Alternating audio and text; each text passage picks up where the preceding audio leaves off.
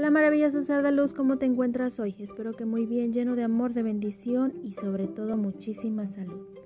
Hoy quiero platicar contigo sobre lo que es evolucionar, trascender o soltar y avanzar. Presta atención. Lo que te molesta de los demás te enseña a trabajar la paciencia y aceptación. Aquel que te abandona te da la oportunidad de trabajar en el desapego.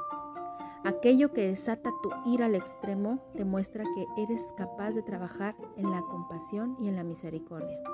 Aquellos que tienen poder sobre ti para cambiar tus estados de ánimo te enseña que has de cambiar y sobre todo ser dueño de ti mismo.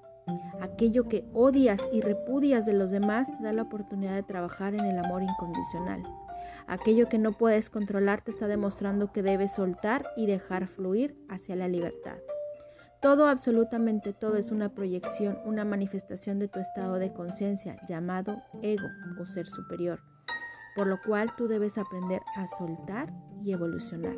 Recuerda que el nivel de vibración de tu ser atrae las circunstancias y las personas que se presentan en tu vida para evolucionar, aprender. Esto se llama la ley de la atracción y no es magia.